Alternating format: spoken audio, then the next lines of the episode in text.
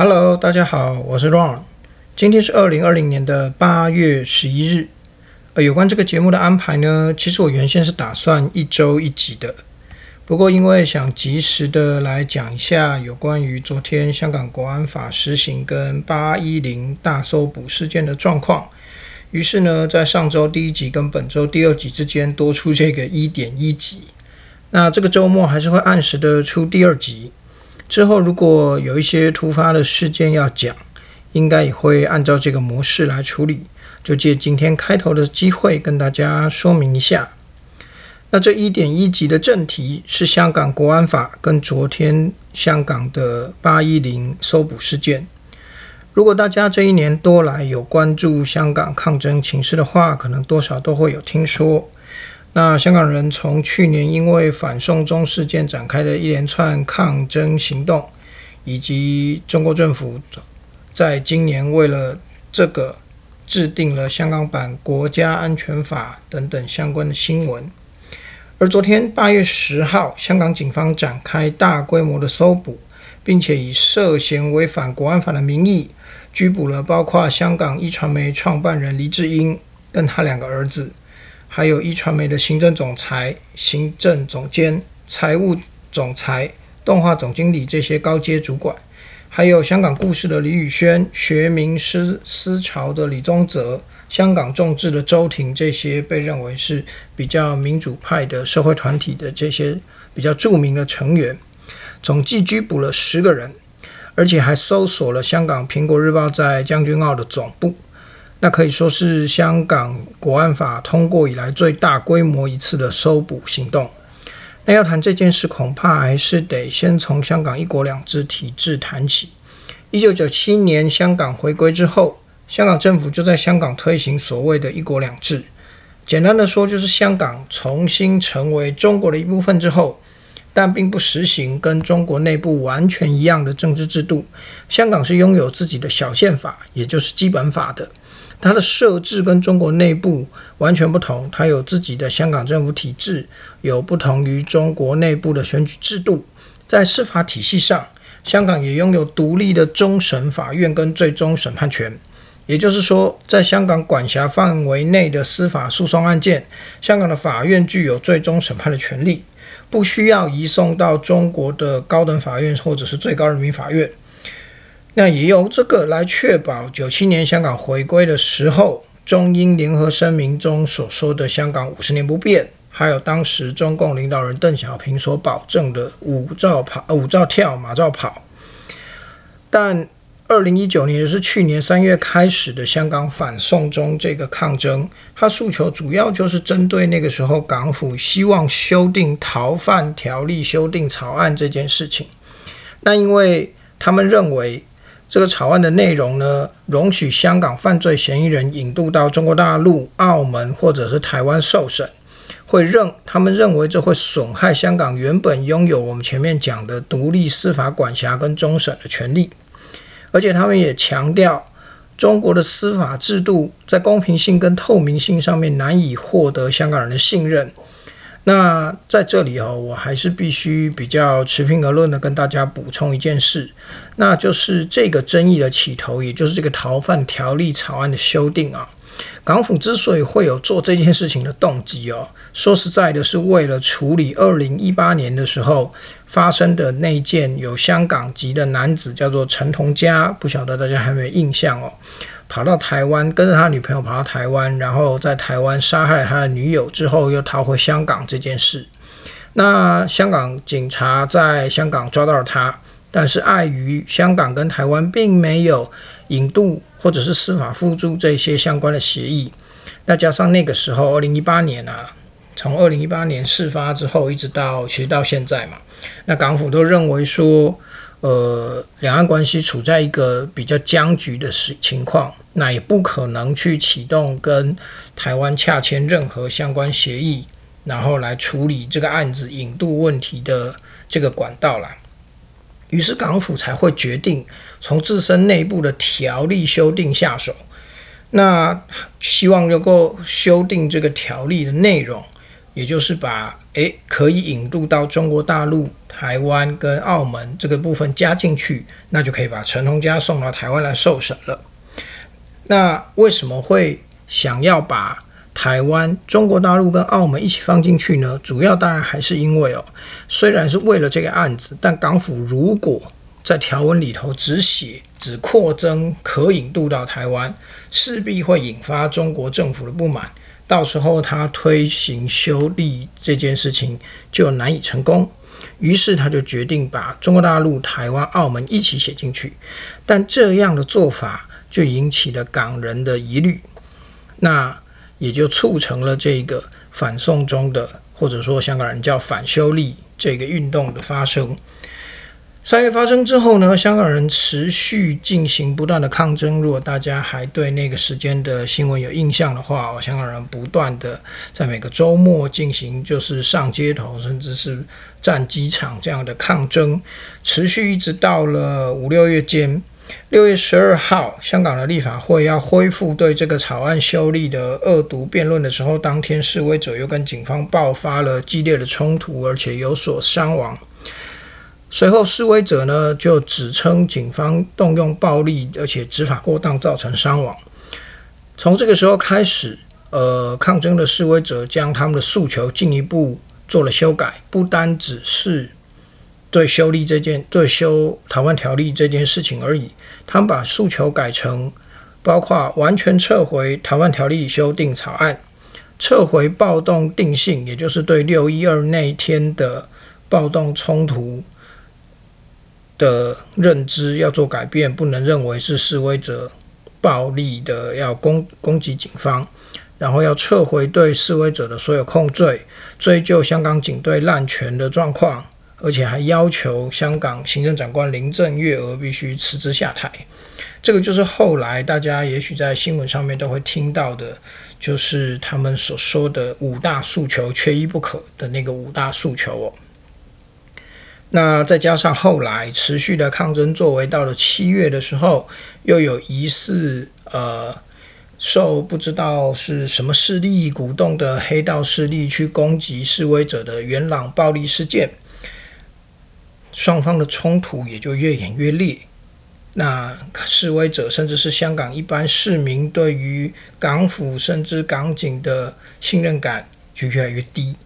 这样长时间的抗争持续到了九月，即便九月四号，香港行政长官林郑月娥终于愿意提出要动议撤回逃犯条例修订草案，可是我们说了嘛，前面示威者已经把诉求改成所谓的五大诉求了。这个时候，林郑月娥只同意这样一个诉求，对示威者来说，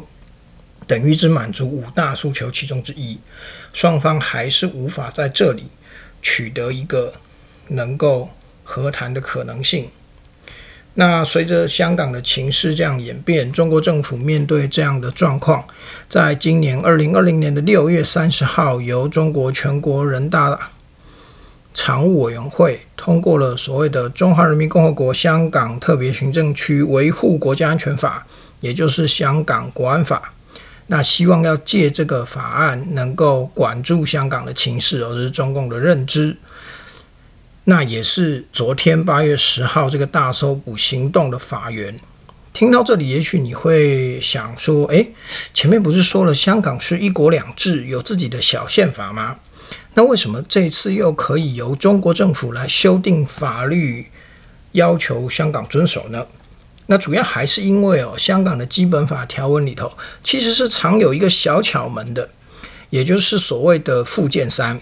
那什么是附件三呢？就是在基本法的附件第三项里头，这里本来主要放的是香港在一国两制之下，必须跟中国内部同样遵守的所谓中国全国性的法律哦，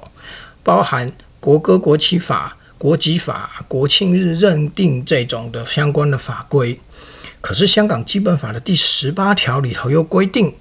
全国人大常务委员会在征询其所属的香港特别行政区基本法委员会跟香港特别行政区政府的意见之后，就可以对于基本法附件三里头的法律做出增减。那任何列入附件三的法律，限于有关国防、外交和其他按照规定不属于香港行政区自治范围的法律，都适用。也就是说，这一次中国政府的做法是由中央政府的姿态，也就是全国人民代表大会修订了一个全国性的法规，也就是这个香港的国家安全法，然后经过港府同意之后，放入基本法的附件三里头，要求香港适用。那想当然，我们前面说了，港府连修订逃犯条例的时候都要考虑。呃，作为中央政府的中共中国政府的呃想法，自然当中央呃中央的政府要求他按照中央全国人大代表大会的通过法案放进基本法的时候，他怎么会有勇气去反对这件事情呢？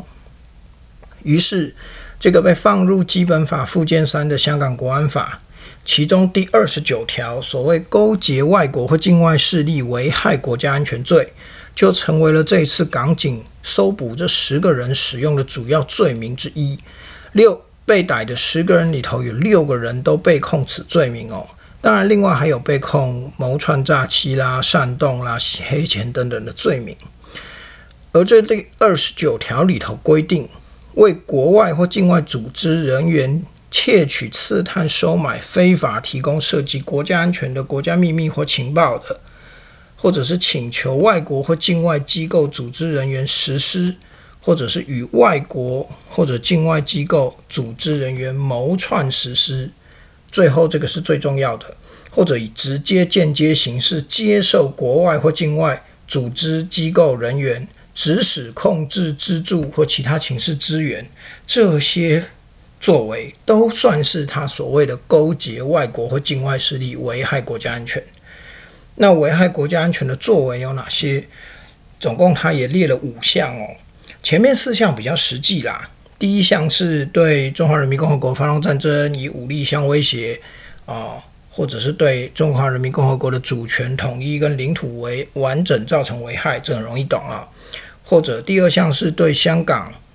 政府。或者是中央人民政府制定或执行的法律政策进行严重阻挠，啊，这个也还算具体。第三项是对香港的选举进行操控破坏，啊，这也还蛮实际的。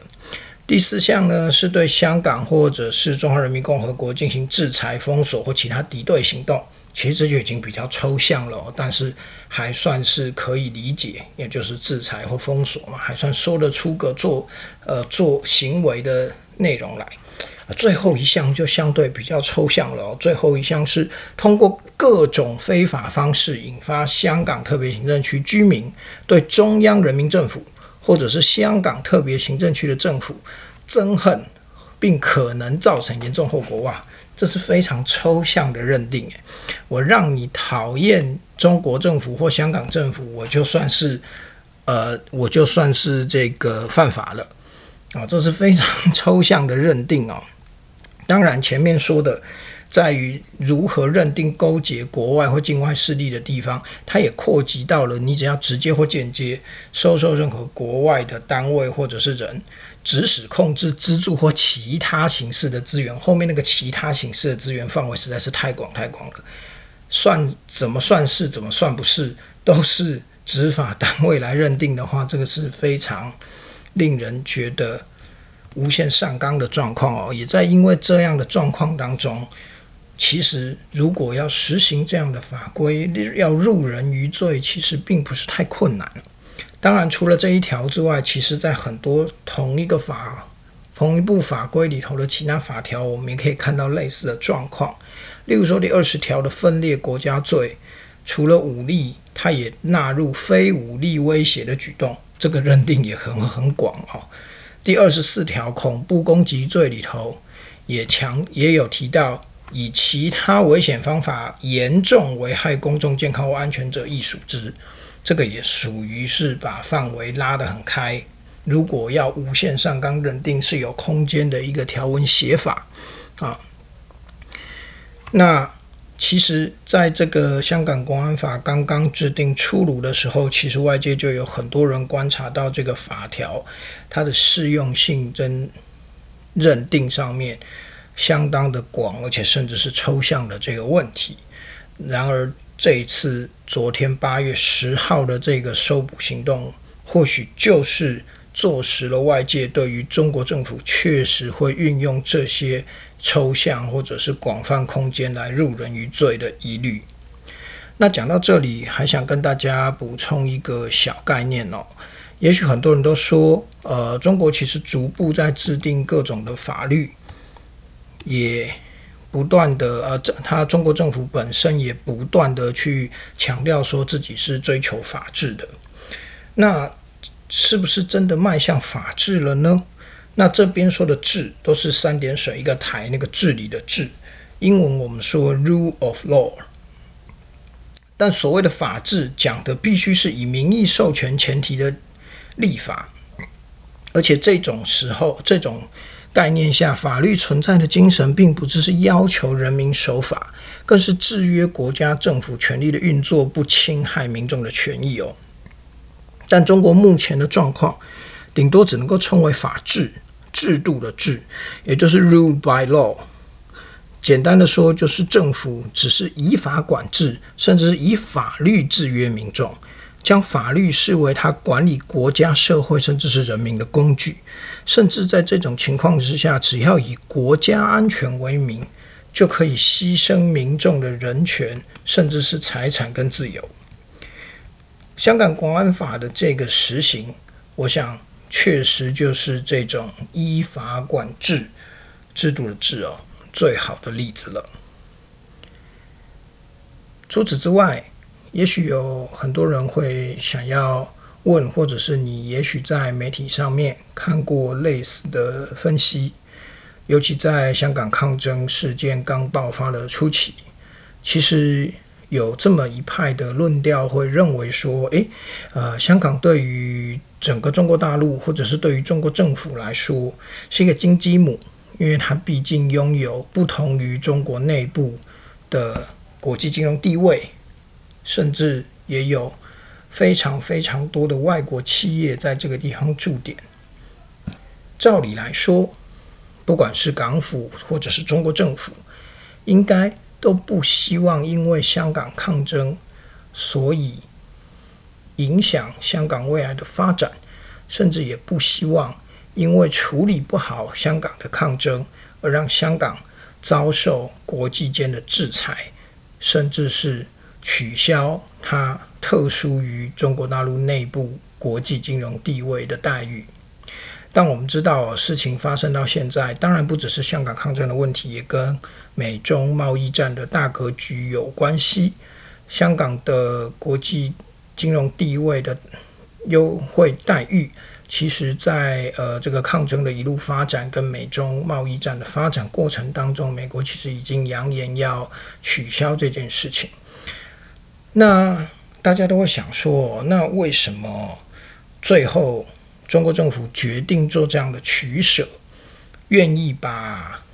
香港的这个地位可能舍弃，他也要推出香港国安法这样的法律来，呃，可以说是严加控管香港的情势。其实我可以提供另外一个角度的看法跟大家分享，呃。原本大家都觉得香港对中共、对中国大陆来说是经济模、经济发展不可或缺。可是，其实如果大家有去观察，呃，中国大陆近几年的发展跟中国政府近几年相关的经济政策，你会发现，其实中国政府近几年一直在推一个所谓的粤港澳大湾区这这个规划。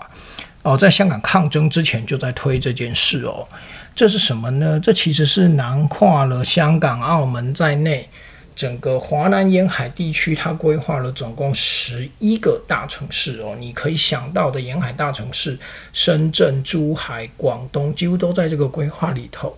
这要做什么呢？其实讲白了，它就是希望能够扩大原本只有港澳这样一个特殊的对海外甚至是吸引外资的经济特区的状况。你要把它扩张到这么一个粤港澳大湾区的范围，当然这里有没有难度？这有它的难度哦，因为这里头包含的城市不止多，而且它有很多不同的，可以说它几乎可以说，目前这十一种十一个城市，包含港澳在内十一个城市，总共有三种制度。港澳是经济特区，是一个制，呃，港澳是特殊地位的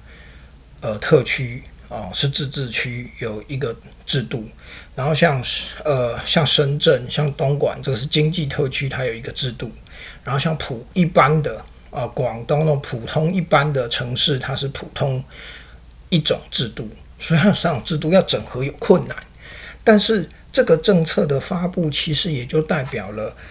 呃，中国政府其实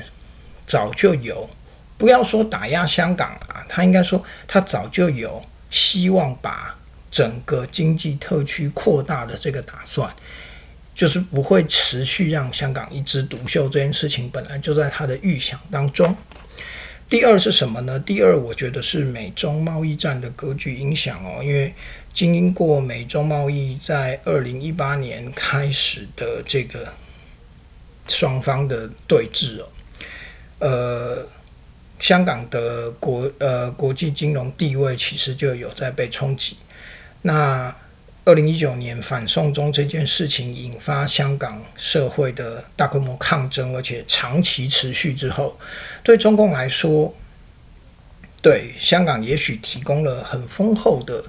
呃这个经济利益，但是在抗争反送中反反送中抗争起来之后。如果这个抗争持续压不下去，实际上也压不下去，有持续了一年多，对香港的本来可以提供的经济利益本来就有所冲击。那对中共而言，我这个经济利益从香港的经济利益，因为你的抗争，我本来就拿不到了。假若我持续放任你抗争，